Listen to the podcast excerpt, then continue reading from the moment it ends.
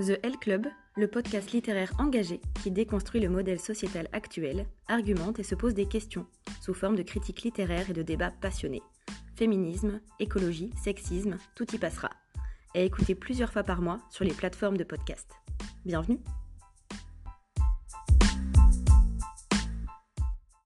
Je vais vous parler aujourd'hui en partie de violence, euh, d'agression sexuelle. Euh, en fait, c'est le sujet principal du livre que je vous présente aujourd'hui. Donc, n'hésitez pas à arrêter dès maintenant cet épisode si vous ne souhaitez pas aller plus loin, si vous ne souhaitez pas euh, être confronté à, ben, du coup, ce genre de discours. Merci beaucoup. Je viens de terminer la lecture du livre Interview L'homme qui répare les femmes qui a été écrit par la journaliste spécialiste du Congo Colette euh, Breckman à propos du docteur Denis Mukwege. Il retrace en environ 160 pages l'histoire de la première et deuxième guerre du Congo, donc respectivement en 1994 et 1998, ainsi que le tristement fameux euh, génocide du Rwanda qui a également eu lieu en 1994. L'autrice euh, retrace dans ce livre rapidement des faits historiques elle nous situe aussi la situation géopolitique de l'époque, mais surtout, elle nous fait vivre l'histoire de l'intérieur par le prisme du vécu et du ressenti du docteur Denis Mukwege, dont nous pouvons lire toutes les réflexions année par année sur la situation. Alors Colette Breckman, elle est aussi à l'origine du film du même nom, L'homme qui répare les femmes, la colère d'Hippocrate, qui lui a valu plusieurs prix, dont notamment le prix spécial des droits de l'homme en 2015 et le prix du documentaire Vue d'Afrique la même année. Alors pourquoi j'avais envie de vous parler de ce livre qui m'a littéralement bouleversé et qui m'a fait pleurer à plusieurs reprises? Eh bien parce qu'il est dur, certes, très dur, ça c'est évident, mais en fait parce qu'on y voit au milieu de la barbarie de la guerre euh, l'optimisme d'un homme, ce fameux docteur Denis Mukwege. Alors Denis Mukwege, il, étudie la médecine au Burundi, puis en France, euh, durant les années 70 euh, et 80. Et alors qu'il décroche un bon poste en France vers Angers, il décide de revenir en 1988 dans son pays, le Congo, pour y enseigner et parce que toute son enfance, il s'est fait une promesse, c'est celle d'aider les femmes de son pays. Il est donc spécialisé en gynécologie et quand il revient, il fonde une école à Lemera, qui est un petit village proche de la frontière euh, avec le Burundi et le Rwanda, donc à l'est du Congo. Il crée des centres de santé dans toute la région parce qu'il se rend vite compte qu'en fait les femmes qui viennent dans son hôpital euh, font parfois plusieurs dizaines de kilomètres et euh, du coup lorsqu'elles arrivent, ben, parfois il est trop tard parce qu'elles arrivent pour hum, donner naissance à leur enfant, etc. Et que du coup ça ne se fait pas du tout dans des bonnes conditions pour elles comme pour l'enfant.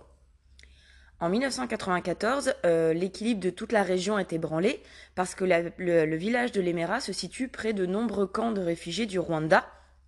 Et euh, l'été 94, euh, c'est le moment du génocide rwandais.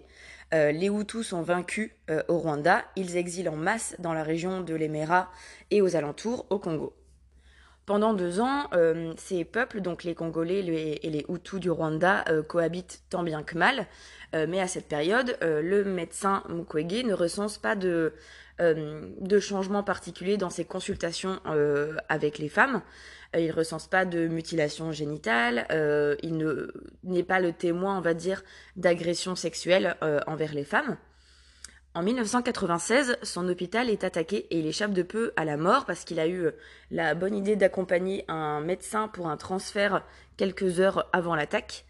Euh, il part, il doit partir et il revient seulement en 1998 pour ouvrir un nouvel hôpital avec l'aide internationale, cette fois à Panzi, donc c'est juste à côté euh, d'une ville qui s'appelle Bukavu, une grande ville frontalière avec le Rwanda, qui est vraiment à quelques kilomètres de la frontière.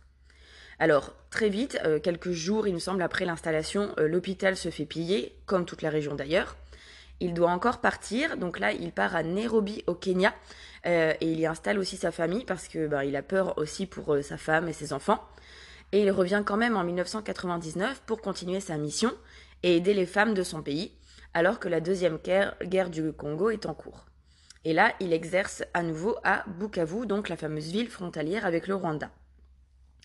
Et de ce qu'il euh, de ce qu'il a mis sur le papier, des interviews que Colette Breckman a pu euh, euh, récolter de lui, il explique que c'est cette année qu'il découvre le nouveau visage de la guerre. En fait, il reçoit des femmes par dizaines qui sont mutilées, qui ont des clitoris coupés, des vagins détruits. Et en fait, il répare avec ses mains, il recoue ses femmes, mais il ne fait pas que ça, il écoute aussi tous ces récits de femmes qui racontent que les viols collectifs sont légion euh, depuis, euh, depuis quelques années à, cause de la guerre. En fait, les rebelles Hutus, les hommes de l'armée congolaise parfois, violent les femmes sous les yeux des maris, sous les yeux des enfants. Ils les battent, ils les réduisent en esclavage et souvent ils les tuent. Ce qu'il explique, en tout cas son analyse au docteur Mukwege, c'est que le viol de guerre, c'est une véritable arme démographique. Parce qu'en effet, les femmes qui arrivent à revenir, ben, souvent elles sont porteuses du VIH, et du coup elles sont très affaiblies. Elles ne peuvent plus enfanter, elles ne peuvent plus gérer le foyer ou avoir une activité économique qui permet, ben, du coup, euh, de maintenir la famille à flot. En plus de ça, elles sont souvent rejetées par leur famille parce que tout le monde est au courant de ce qui s'est passé. Et les hommes, quant à eux, quand ils ont été forcés euh, d'assister à cette violence, ils sont évidemment frappés de dépression et d'impuissance. Le but de la guerre, on le sait tous et toutes, je pense, c'est d'affaiblir le nombre euh, de l'adversaire. Et dans beaucoup de combats, ben, souvent les hommes sont au front, euh, les femmes continuent à faire des enfants et à faire marcher l'économie. Mais la particularité de cette guerre, donc au Congo et au Rwanda, c'est qu'elle s'en est prise directement aux femmes et c'est alors la société tout entière qui est menacée, puisque ben, c'est les personnes qui peuvent se reproduire qui euh, sont menacées. Et pour lui, du coup, l'arme de destruction massive de cette guerre, c'est vraiment le sexe. Il explique à Colette Breckman, euh, je cite, Il s'agit bien d'une guerre dirigée contre les femmes et indirectement contre les hommes. Humiliés par les viols qui ont lieu en public, réduits à l'impuissance, il est souvent arrivé que les maris, se voyant incapables de protéger leurs épouses, choisissent de quitter le village et de tout abandonner. Le docteur Mukwege, euh, il a reçu le prix des droits de l'homme des Nations Unies en 2008, le prix du roi Baudouin en 2011, ainsi que le prix Sakharov en 2014. C'est vraiment un gynécologue internationalement reconnu, euh, reconnu non seulement ben, pour son talent en gynécologie, mais aussi pour son engagement envers les femmes pendant des temps de guerre. Il passe, il passe sa carrière à se battre contre le viol, à réparer, à être témoin et surtout à élever sa voix à l'international contre ces horreurs parce que comme il a eu la chance de pouvoir euh, aller en Europe euh, pendant ses études, il est donc un vrai relais en fait vers euh, notamment l'Europe pour expliquer un petit peu tout ce qui se passe dans son pays. Alors bien que d'une violence rare, ce livre interview, c'est, il est également d'un optimisme assez étonnant. Alors d'une part, on ressent toute la colère de l'autrice, donc Colette Breckman, et on suit euh, peu à pas à pas, on va dire, la naïveté, la fureur de vivre de Denis Mukwege, le médecin. Il a vécu de l'intérieur la non-intervention des communautés internationales, les millions d'euros dédiés au casque bleu de l'ONU qui étaient seulement là en observateur sans rien régler. Euh, il a aussi pu constater les effets pervers de l'aide alimentaire internationale qui, en fait, quand elle est mal distribuée, a pu renforcer les conflits en permettant aux autorités rwandaises de garder le contrôle total sur la population civile, parce que du coup, l'aide internationale arrivait dans les camps de réfugiés, personne ne vérifiait qui euh, prenait la nourriture et qui l'avait entre les mains. Et en fait, du coup, c'était ben, les chefs des rebelles qui prenaient la nourriture et qui la distribuaient, qui la faisaient payer euh, aux populations civiles euh, contre argent, contre nature, contre plein de choses différentes. Alors, il s'agit là d'une lecture qui me tenait vraiment à cœur depuis longtemps, euh, cette histoire, enfin je veux dire ce médecin, je connais son nom depuis un certain temps, je savais qu'il y avait un livre à son sujet, qu'il y avait un film, mais j'étais pas forcément prête à lire tout ça. Et si vous avez envie de le lire, ben déjà je vous, encourage vivement à le faire, mais je vous encourage aussi vivement à être au courant de la violence inouïe euh, des propos que vous allez lire. Je pense qu'il faut vraiment être, euh, être au fait de ça, parce que c'est très très dur.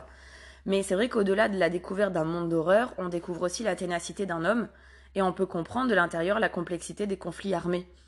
Euh, le docteur Mukwege, il a aussi été à plusieurs reprises euh, menacé de mort, notamment en 2012, où il a été victime d'une agression dans plein centre de Bukavu. Et malgré cela, il exerce toujours à l'heure actuelle, et son engagement lui a valu de recevoir le prix Nobel de la paix en 2018. Je trouve que c'est effectivement la marque d'une ténacité sans faille, et que même en temps de guerre, on peut euh, ne pas sombrer en tout cas dans la dépression, dans le fait de perdre foi en l'humanité, ce qui aurait clairement pu arriver à ce fameux docteur euh, Denis Mukwege. Euh, à la place de ça, en fait, il s'était fait une promesse, comme je vous l'ai dit au début, euh, ben, au début de sa carrière, quand il était plus jeune, une promesse qu'il n'a jamais lâchée. Et rien que pour ça, je trouvais que c'était très intéressant de, vous en parler. voilà, donc vous pouvez retrouver ce livre sur Internet. le docteur, enfin qui parle justement de l'homme qui répare les femmes, le docteur Mukwege, et qui a été écrit par Colette Breckman.